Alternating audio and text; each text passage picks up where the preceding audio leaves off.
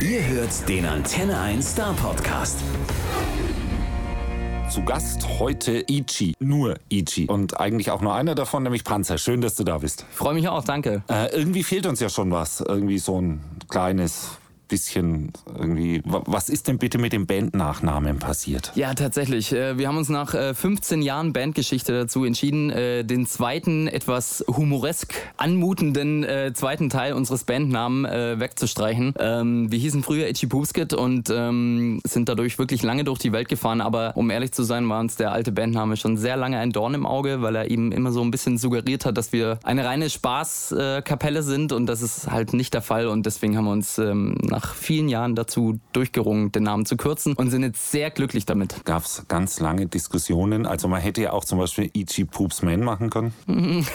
Also zur Auswahl standen dann tatsächlich nicht so viele, äh, so viele Namen, aber wir haben schon hart diskutiert, weil natürlich nach so langer Zeit den Namen zu ändern ist schon äh, eine große Nummer, auch für unsere Fans natürlich, die schon ganz viele T-Shirts von uns haben und Platten im Schrank und so weiter. Ähm, Im Endeffekt war es aber so, dass uns die meisten Leute eh schon immer Itchy gerufen haben, weil es einfach kürzer und äh, knackiger war. Und deswegen war es jetzt nicht so ein großer Schritt. Und es ist auch angekommen, Sie haben es alle verstanden? Oder, oder gab es einen Aufschrei der Empörung? Es gab ein paar Leute, die sich tatsächlich ganz kurz empört haben. Da dachten wir auch kurz so, hui, vielleicht war es doch nicht so die gute Idee. Aber es war wirklich ein sehr kurzer Aufschrei und mittlerweile ist es ähm, ähm, etabliert und ähm, gibt keine Probleme mehr, kann man sagen. All We Know, live im LKA, spielt ihr uns ja quasi jetzt ein Vorweihnachtsgeschenk äh, und gleichzeitig sowas wie den äh, zumindest kurzfristigen Tourabschluss. Ist man da so ein kleines bisschen traurig? Auf jeden Fall. Also wir haben dieses Jahr so unfassbar viele Konzerte gespielt. Wir haben äh, zig Festivals runtergerockt, ähm, waren mit Bad Religion auf Tour, waren mit Sum 41 auf Tour und jetzt eben unsere äh, eigene All We Know Tour am Ende des Jahres und dann das letzte Konzert äh, zu spielen in Stuttgart mit ganz vielen Freunden. Familie ist dann da, wenn wir mal zu Hause spielen und so weiter. Das ist dann immer schon ein bisschen emotional und ähm, wir freuen uns sehr drauf. Das wird eine wilde Sause. Ihr macht sowas absichtlich ja im Winter Winter, damit nicht gar so viele Leute vorm LKA dann zelten.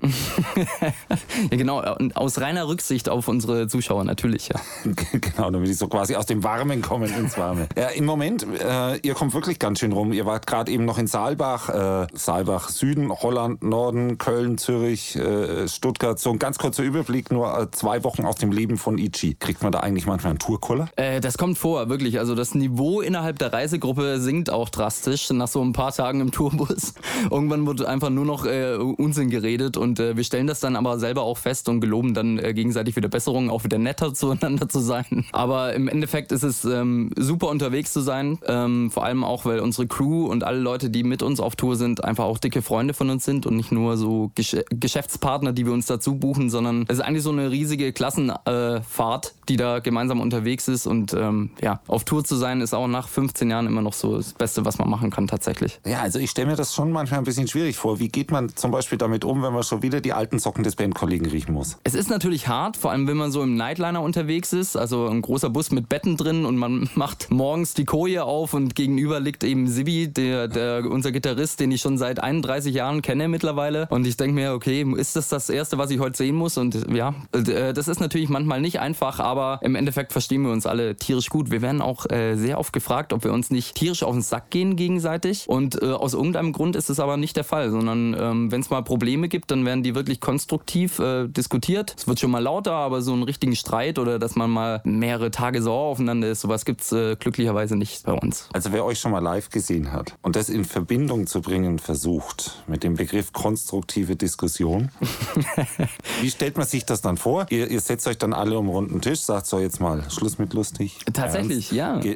Ge gesenkte Stimmen und ich habe jetzt ein Argument vorzubringen. Absolut. Also wir sind schon natürlich ähm, auf den ersten Blick schon etwas chaotisch, vor allem wenn man uns auf der Bühne erlebt. Wir reden ja auch sehr viel. Meistens geht irgendwas kaputt oder etwas ist etwas unprofessionell vorgetragen. Ähm, wir vergessen ja auch gerne unsere eigenen Texte auf der Bühne und sowas äh, passiert ja ständig. Aber äh, auf der anderen Seite sind wir halt auch ähm, gut äh, durchstrukturierte äh, Schwaben die dann schon auch Meetings einberufen und dann besprechen wir Sachen, die wir planen und ähm, das geht dann eigentlich zu wie in so einem richtigen Businessbetrieb ja, quasi. Aber, aber, so richtig schwäbisch wirkt das Ganze dann doch nicht. Spätestens, wenn da dieser eigenartige Mensch auf diesem eigenartigen alten Gitarrenkoffer surft, fragt man sich, sag mal, ist sowas überhaupt versichert? Ja, das ist natürlich auch so ein Ding. Er ist ja bisher mittlerweile ein paar Mal abgestürzt, auch mit der Gitarre dann so runter und die ist dann auch äh, diversen Leuten auf den Kopf ge geflogen und so weiter. Das ist natürlich ein bisschen, bisschen schwierig, aber wir versuchen schon unsere Konzerte immer so zu gestalten, dass die Leute halt auch was zum Sehen haben und nicht nur zum Hören. Und ähm, also jetzt gerade auf der Tour, da sind schon wieder so viele witzige Sachen passiert. Das ist einfach, einfach herrlich, dass es auch nach so langer Zeit nicht langweilig wird. Es war ein gutes Jahr für Itchy, das ist klar.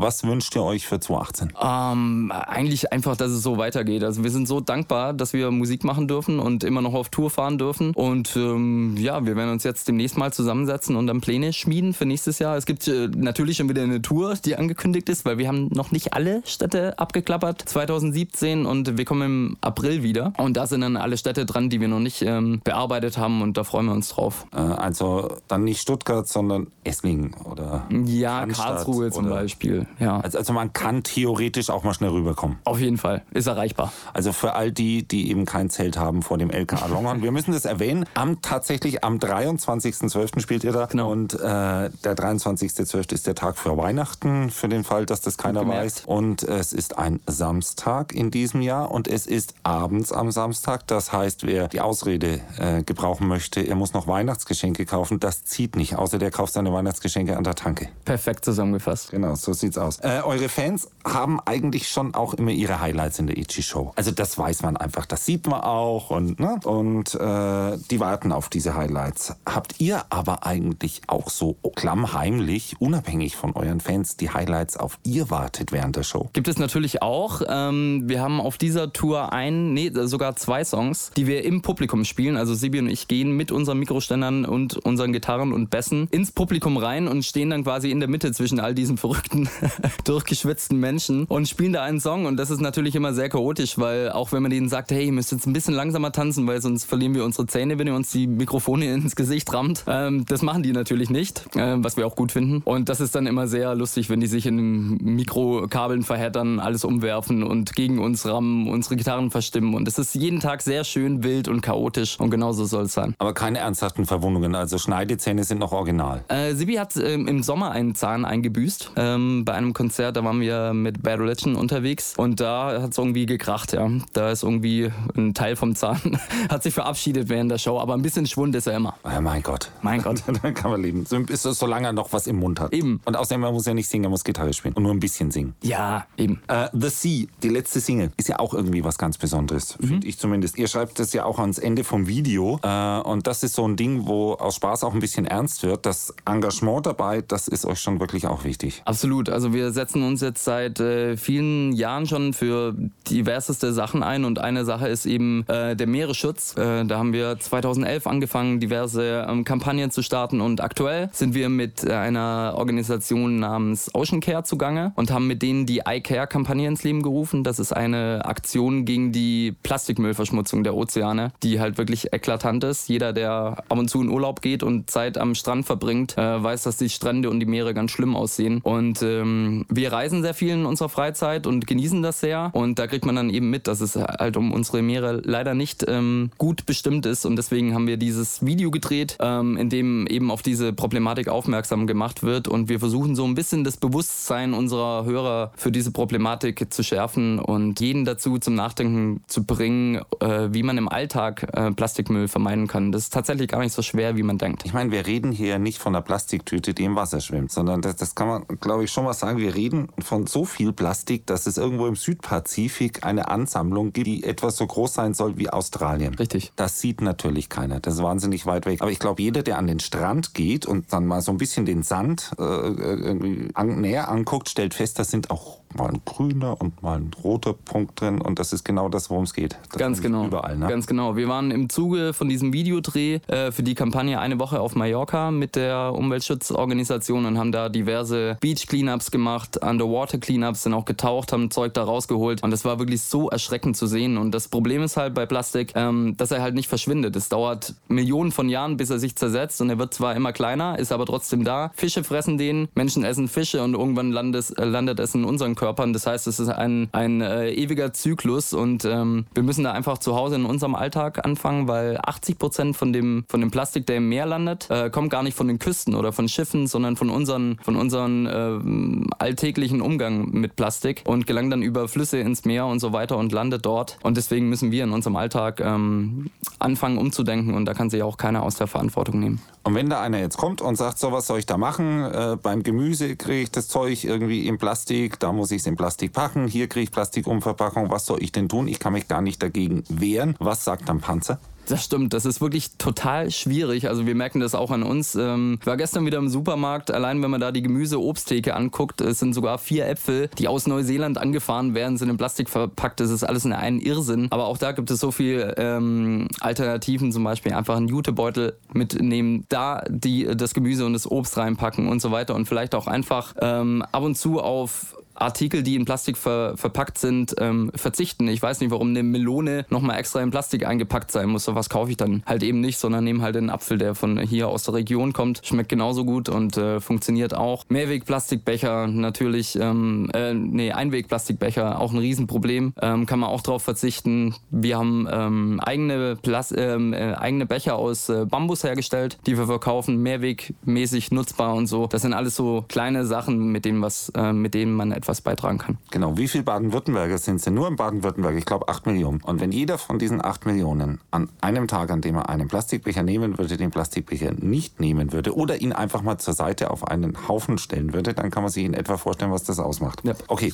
vor Weihnachten und vor Tourabschluss und vor der großen Party. Pass auf, wir spinnen jetzt einfach ein bisschen rum, wir machen Zeitsprung. 20 Jahre in die Zukunft. Okay, angekommen? Ist angekommen. Was gibt's dann? Von euch? Also ich war vor kurzem auf einem Konzert von den Rolling Stones in München und habe da Mick Jagger äh, zugeschaut, wie er mit gefühlt 145 Jahren, die er alt ist, immer noch wie ein wilder Derwisch über die Bühne rennt. Und da dachte ich mir, wenn man so altern kann als Rockmusiker, dann äh, würde ich das gerne auch für uns in Betracht ziehen. Und also wir wünschen uns einfach, dass es immer so weitergeht und wir weiter Alben aufnehmen dürfen, weiter kreativ sein dürfen und vor allem weiter Vollgas äh, mit, unseren, mit unseren Fans geben dürfen. Genau, und die Fans müssen dann genauso fit sein natürlich. Absolut. Die, die ist, ist, ist ja blöd, ihr geht total ab und lauter Rollatoren vor euch.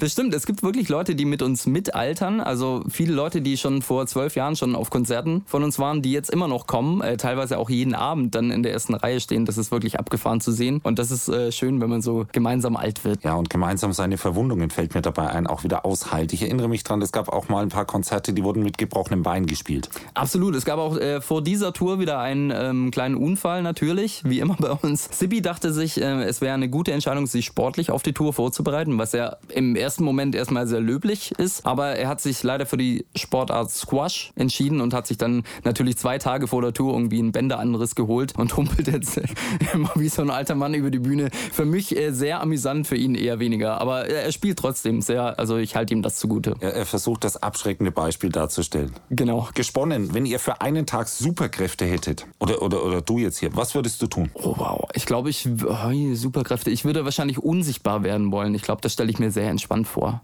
Einfach mal von eine Zeit lang weg zu sein. Als Frontmann von der Band? Ja, auf jeden Fall so aus dem Nichts heraus zu singen. Dann kann man sich auch äh, verstecken, wenn man mal einen falschen Akkord gegriffen hat oder einen Text vergessen hat, dann kriegt es keiner mit, man kann es auf die anderen schieben. Das finde ich angenehm. Das ist dann die Show für die Blinden. Ganz genau. Okay. Was war eigentlich bisher euer absolutes Lieblingskonzert und vor allen Dingen warum? Oh wow, das ist wirklich sehr schwierig zu sagen. Ich kann dir im Gegensatz dazu sagen, was nicht mein Lieblingskonzert war. Und zwar, das war letzte Woche in Saalbach-Hinterklemm in einem österreichischen, österreichischen, österreichischen Skigebiet. Und ähm, da haben wir zugesagt. War tolles Line-Up, tolle andere Bands und wir haben uns sehr darauf gefreut. Dann hat man uns mitgeteilt, dass äh, es sich hierbei um ein Open-Air-Konzert handelt und es leider minus 17 Grad hatte an diesem Tag. Und äh, wir sind dann, haben uns alles angezogen, was wir hatten, sind auf die Bühne und ähm, es ging wirklich alles kaputt, was kaputt gehen konnte. Gitarrenseiten sind ger äh, gerissen, das Schlagzeug ist eingefroren, Snare gerissen. Es ging alles kaputt, alles war die ganze Zeit verstimmt. Wir haben einfach nur gefroren. Ähm, es war ein absoluter Wahnsinn und äh, ich bin eh nicht so der Wintermensch, deswegen, das war nicht mein Konzert-Highlight.